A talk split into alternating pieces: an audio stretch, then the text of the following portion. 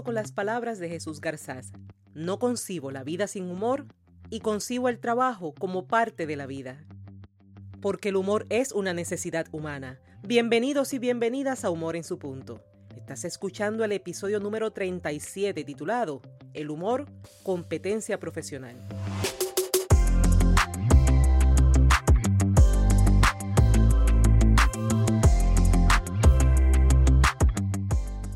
Humor en su punto es un espacio diseñado para mantener viva y activa la idea de que todos los seres humanos poseemos, ya sea de forma innata o aprendida, la capacidad para desarrollar el buen humor. Todos, y es que todos podemos, desde imaginar hasta crear situaciones que nos permitan reír de forma genuina.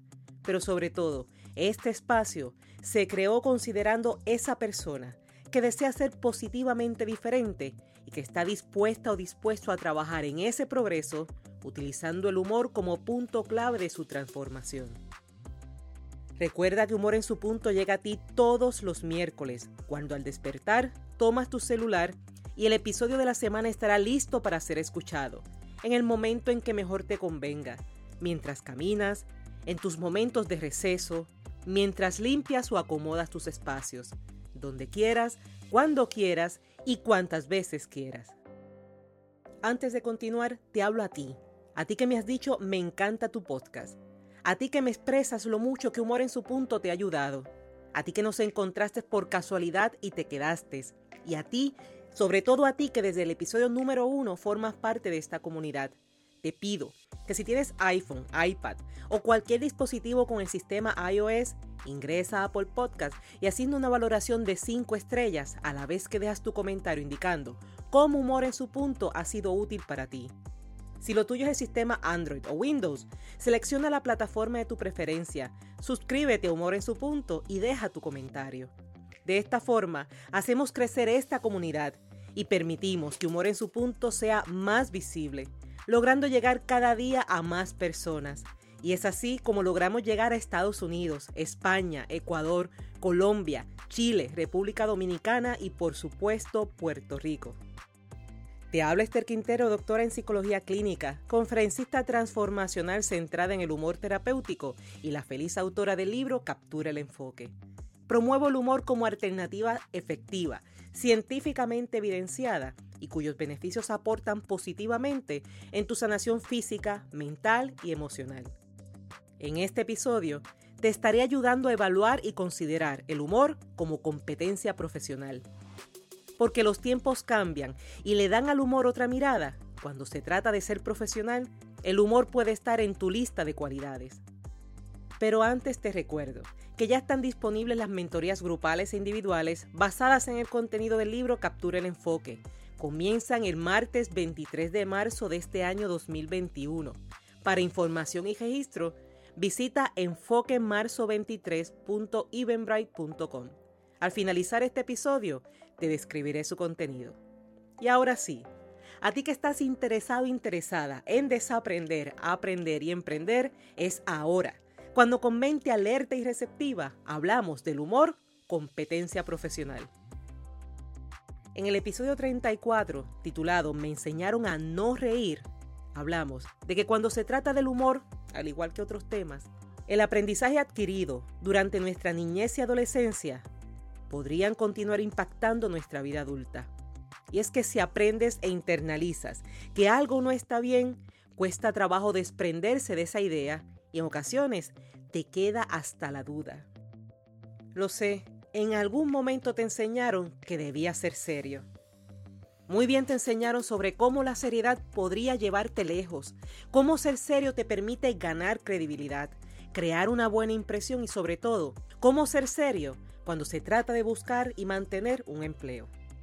Si te fijas, comencé diciendo muy bien te enseñaron y lo sostengo. Fue una enseñanza adecuada cuando consideras el contexto. Me refiero a la época, a las circunstancias y a las consecuencias. Siendo así, es valioso darse cuenta que si el contexto cambió, también es necesario actualizar la enseñanza. Vamos a ver, ¿cuántas ideas aprendiste que de implementarlas hoy sería totalmente desfavorable? ¿Recuerdas cuando tus padres y abuelos contestaban el teléfono residencial identificándose con el nombre y apellido?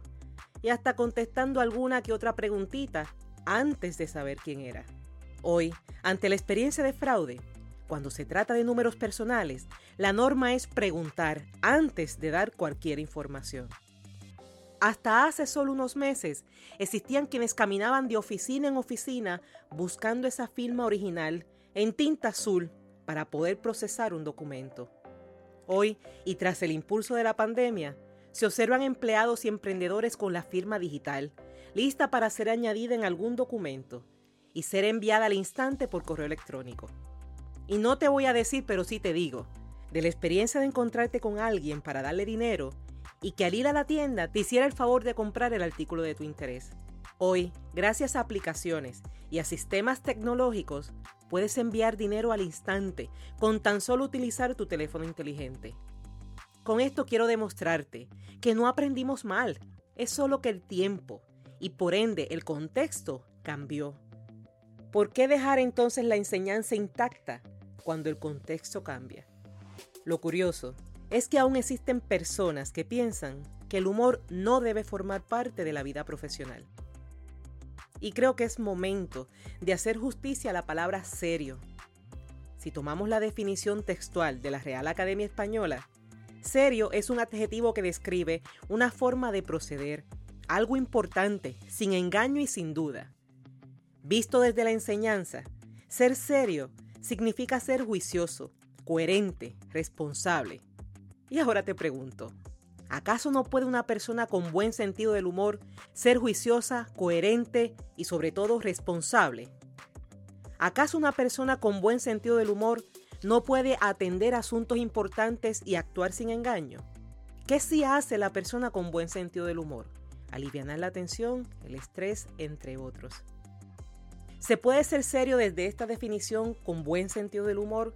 Si me preguntas a mí, te digo que el verdadero humor es una cosa seria, importante, respetuoso, juicioso, responsable y otros valorados atributos.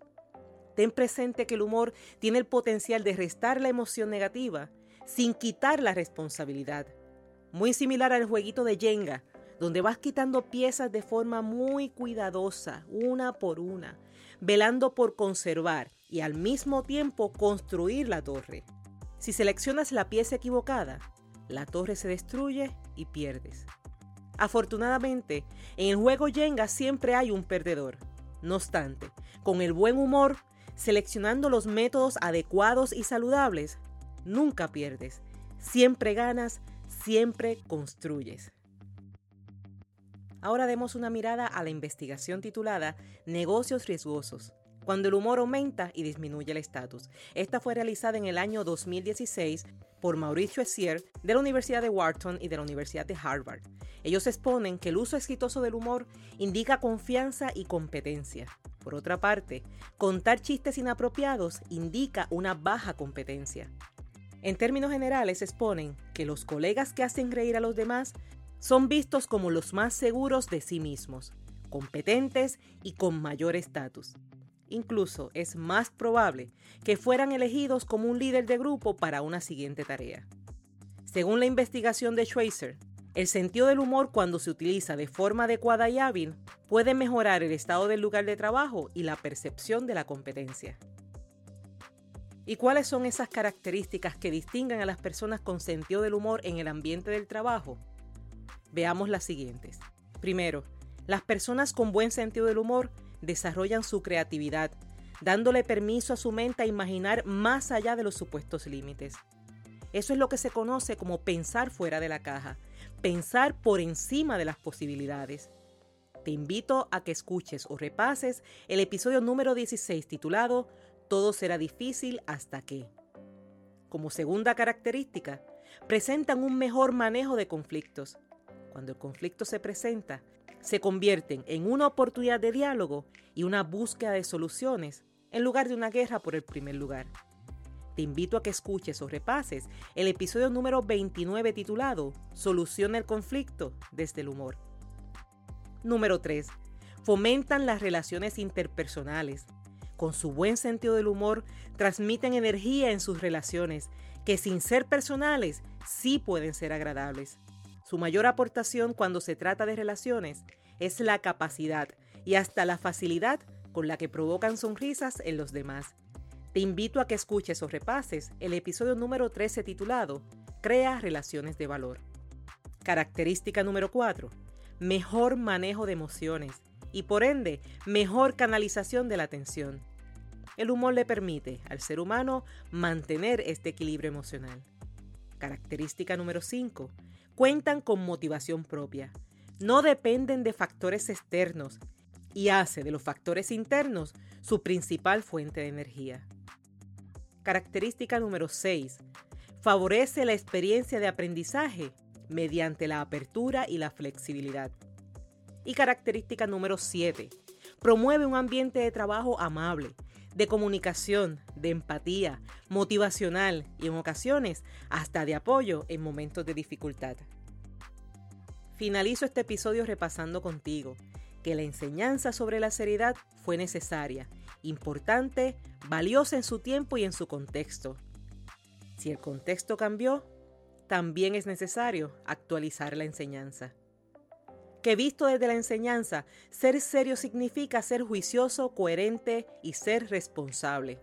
Y ahora te pregunto, ¿acaso no puede una persona con buen sentido del humor ser juiciosa, coherente y poder ser responsable al mismo tiempo? El humor tiene el potencial de restar la emoción negativa sin quitar la responsabilidad. Tal como mencioné en una entrevista, el humor es ese caballero o esa dama que sabe cómo comportarse, cómo actuar y sobre todo cómo impactar. Y este ha sido el episodio número 37 de Humor en su punto. Y aprovecho para mencionarte que ya están disponibles las mentorías grupales e individuales basadas en el contenido del libro Captura el Enfoque. Estas mentorías incluyen el envío por correo postal del libro Captura el Enfoque, 12 horas de integración grupal en vivo mediante la plataforma Zoom.